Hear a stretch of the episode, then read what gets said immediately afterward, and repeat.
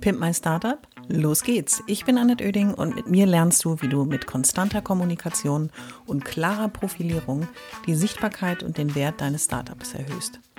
Ich bin Expertin für Unternehmenskommunikation, Selbstunternehmerin und berate seit vielen Jahren Startups.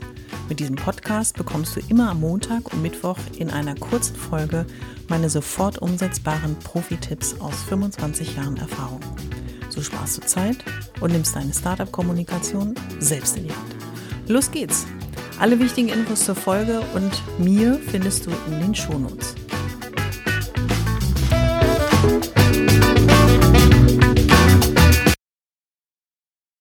Schön, dass du wieder dabei bist bei einer neuen Folge des Pimp My Startup Podcast. Und ich habe den heutigen Titel hoffentlich so gewählt, dass du dachtest, hm, was meint sie denn jetzt? Intern vor extern ist eigentlich eine große Grundregel in der Kommunikation von Veränderungen, von Strategie, Wechseln beziehungsweise Strategieinformationen und in der Unternehmenskommunikation, in der ich mich ja schon sehr lange bewege. Und hier geht es um das Thema junge Unternehmen, ähm, Startups, die ersten drei Jahre deiner Unternehmensgeschichte.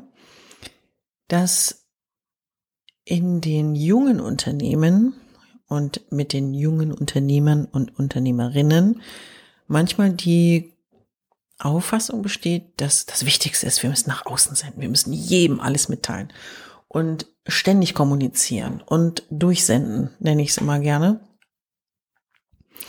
Und dann entwickelt sich so ein Unternehmen natürlich in der Kommunikation, sendet man und sendet man und sendet man und stellt aber fest, das Unternehmen hat sich verändert. Es ist gewachsen, es sind wahnsinnig viele Mitarbeiter auch dazu gekommen, es ist auch sehr erfolgreich. Nur ähm, wir haben eine hohe Fluktuationsrate und finden, wir müssen uns mal damit beschäftigen, warum das so ist. So ein Thema kam kürzlich auf mich zu und dann habe ich gesagt, wie sieht's denn aus mit eurer internen Kommunikation? Die Augenpaare, aufgerissene Augen, wieso interne Kommunikation? Wir haben ja doch ein Personalproblem. Nee, habt ihr nicht, ihr habt ein Kommunikationsproblem. Womöglich. Wir sind der Sache auf den Grund gegangen und genauso war es auch. Denn ähm, man dachte ja, Mitarbeiter sind ja gefühlt Gott gegeben. Die laufen ja mit mir übers Wasser, durchs Feuer, egal was ich mache.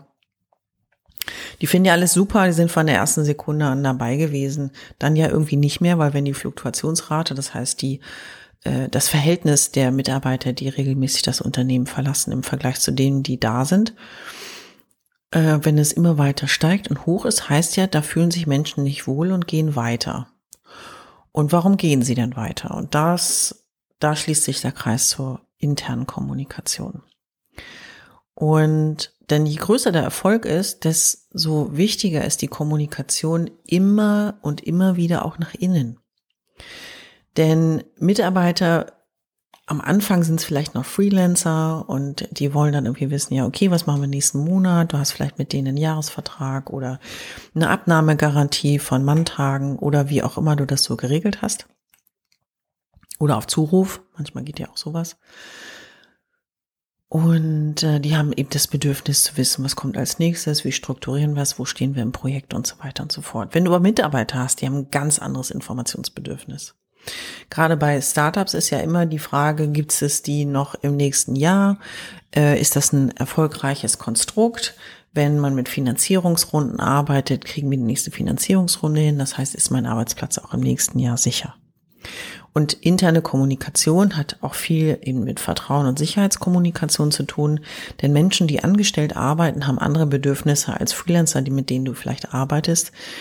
Denn Mitarbeiter, die bei dir arbeiten, einen festen Arbeitsplatz haben, vielleicht auch befristet, vielleicht aber auch unbefristet, da geht es darum, dass sie wissen wollen, dass sie am richtigen Ort sind, dass sie wahrgenommen werden, dass sie sich wohlfühlen, aber auch, dass beispielsweise äh, die Familie, um die sie sich auch kümmern, natürlich mit der Einnahme des Gehalts rechnen können. Dass ein Haus, was man gekauft hat, auch die Raten bezahlbar sind dank des festangestellten Jobs und, und, und. Das heißt, die Informationsbedürfnisse sind mehr auf Sicherheit, Vertrauen ähm, und eben solide Basisinformationen gemünzt. Und wenn man das vergisst, dann haben Menschen manchmal das Gefühl, hm, jetzt weiß ich gar nicht, ist das hier noch mein Ort?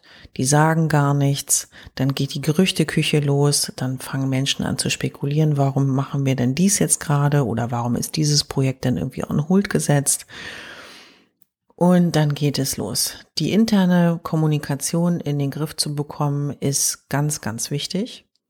Und bevor Gerüchte entstehen, ist es elementar, dass die Unternehmensleitung, Führung ähm, natürlich auch regelmäßig kommuniziert, wo stehen wir gerade, was beschäftigt uns, was sind unsere nächsten Schritte. Und das nicht irgendwie auf Zuruf, irgendwie beim Kaffee und dann werden die das schon miteinander besprechen. Nein, überleg dir ein Format, wo du das regelmäßig machen kannst. Und das ist vor allen Dingen wichtiger, als nach außen zu kommunizieren. Und die Reihenfolge ist immer intern vor extern, weil die, die intern, also Mitarbeiter, die für dich arbeiten, sind von jeder deiner Entscheidungen in ihrer persönlichen Lebensführung betroffen.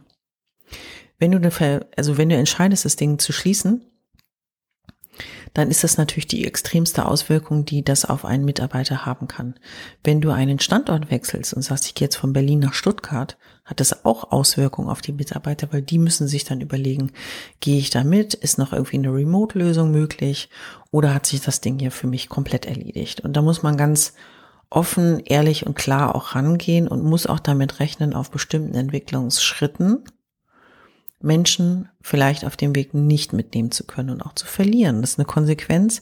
Das lernt man auch im Unternehmerdasein. Das gehört oder Unternehmerinnen-Dasein. Das lernt man mit der Zeit ähm, ganz automatisch, dass das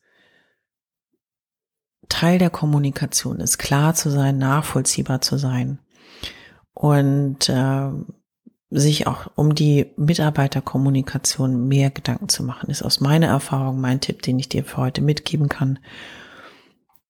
Es ist gerade in dem Wachstumsthema wichtig, Mitarbeiter mitzunehmen, die wissen, was passiert als nächstes, was haben wir vor, wohin geht die Reise, um für sich selber immer auch gegen zu checken, bin ich hier am richtigen Ort. Die interne Kommunikation sorgt dafür, dass Menschen verstehen, was du tust. Indem du als Gründer, Gründerin, Gründerteam, wie auch immer die Konstellation in deinem Startup ist, dem du dich zeigst, mitteilst, Dialog anbietest und sie wissen, was du tust. Interne Kommunikation sorgt auch dafür, dass Menschen, die um dich herum arbeiten, Entschuldigung, Sprechpause, ich habe gerade bin mich an den Gedanken abgewichen, dass Menschen, die äh, dir auf deinem Weg folgen, den du beschreitest, einfach bei dir bleiben, bei dir sind, sich dort sicher fühlen.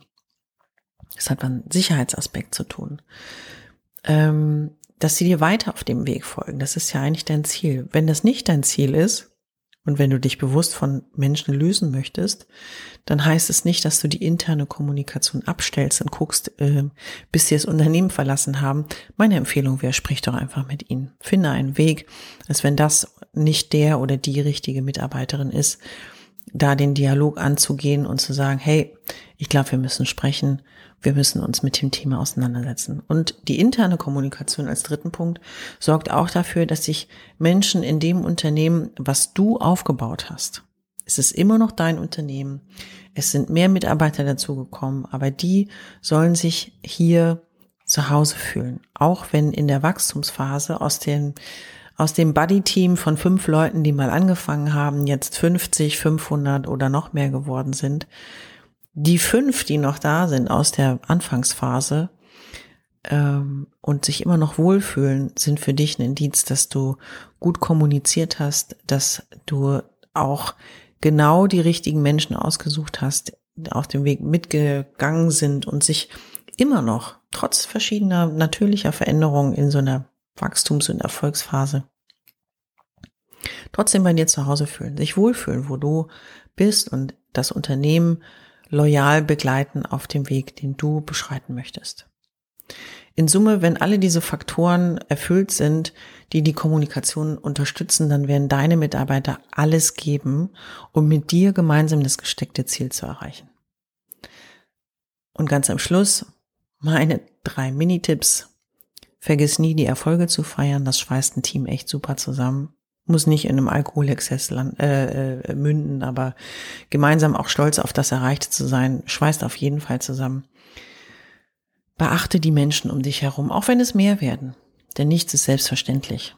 Und egal was du dir überlegt hast für dein Startup und die zukünftigen Schritte, schau, dass du den Menschen, die Menschen, die dich auf dem Weg dahin begleiten, äh, beachtest, registrierst und nichts davon ist selbstverständlich. Und am Schluss, das ist meine Erfahrung und du wirst es feststellen, weil du selbst vielleicht die Erfahrung gemacht hast, für ein Lob gehen Menschen für dich durchs Feuer. Los geht's. Ich hoffe, es hat dir gefallen und du bist durch meine Tipps ein wenig schlauer, aber vor allem mutiger geworden. Ich freue mich, wenn du meinen Podcast abonnierst und so ab jetzt keine Folge mehr verpasst. Immer montags und mittwochs. Und wenn es dir gefallen hat, schreib mir gerne eine Bewertung und gib mir 5 Sterne.